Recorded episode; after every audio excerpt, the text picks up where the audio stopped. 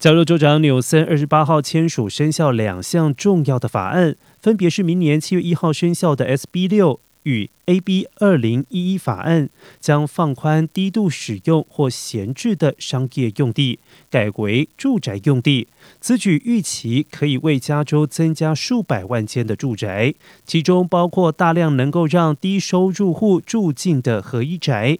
纽森在致辞时强调，房价是加州的原罪。十年又十年，每个州长都想解决房价的问题，但是这两个法案终于踏出重要的一步，带来具体的改变。